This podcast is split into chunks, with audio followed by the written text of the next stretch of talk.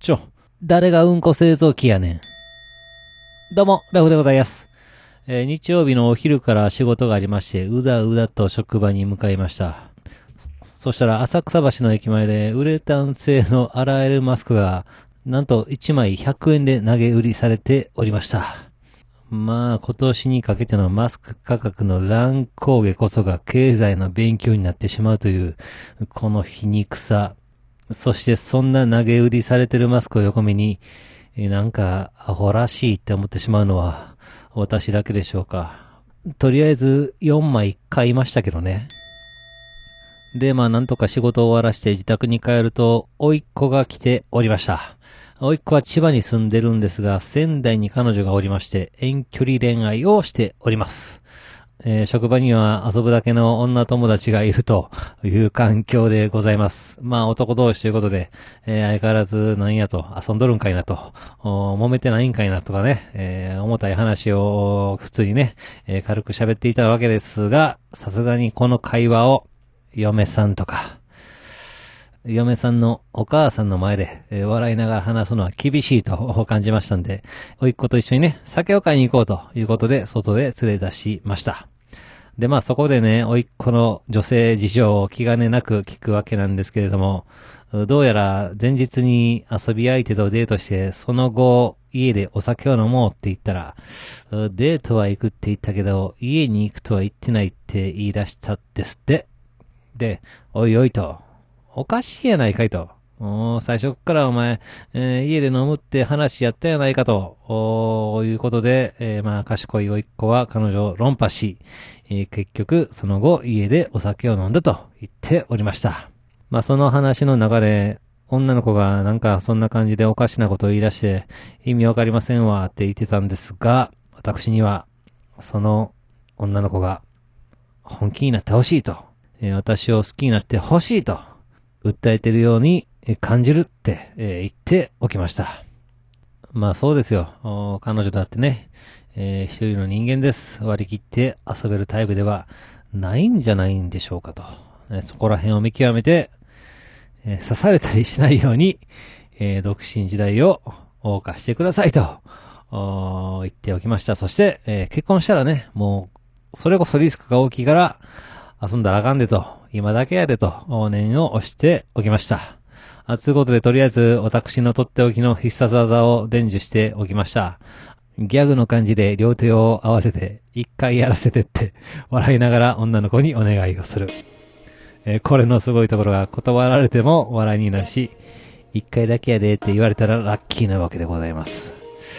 いや、しかし、ほんま、ろくなこと教えへんな。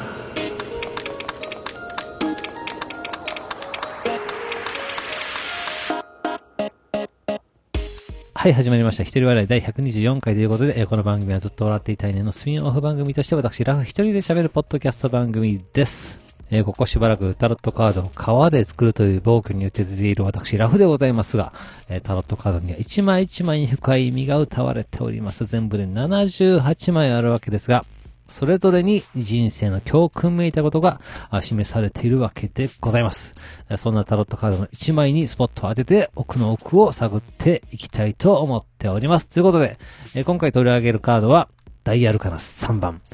女帝のカードでございます。女帝ということでこのカードの持つ意味はまあ一言で言いますと愛ということなんですね。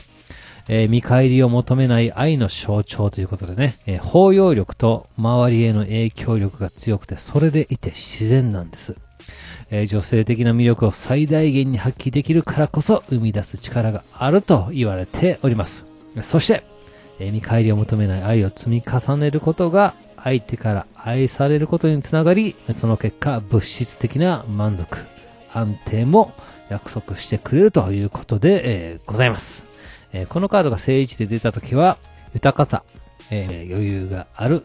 何かが生まれる、人に優しくなれる、えー魅力度アップ中ということで、まあ本当にね、器が大きくて、まあすごくいい状態、大人な感じですかね。えーそしてとにかく、なんかモテそうですよね。で、えー逆位置で出たときは、ありがたみを忘れる、豊かさ不足、えー渇望している、甘えている、あぐらをかいている、だらだらと、けじめがないってことです。ん？あれ？これって、遊んでる、おいっ子ですやん。まあ、正位置逆位置と意味は変わってきますが、まあ、このカードを見てね、私が思うことは、まあ、うーん、どんな人にも優しくせなあかんでと。で、それができたら、巡り巡って、優しさが返ってくるんやでと、仏教でいうところの演技を教えてくれているんではないかと感じます。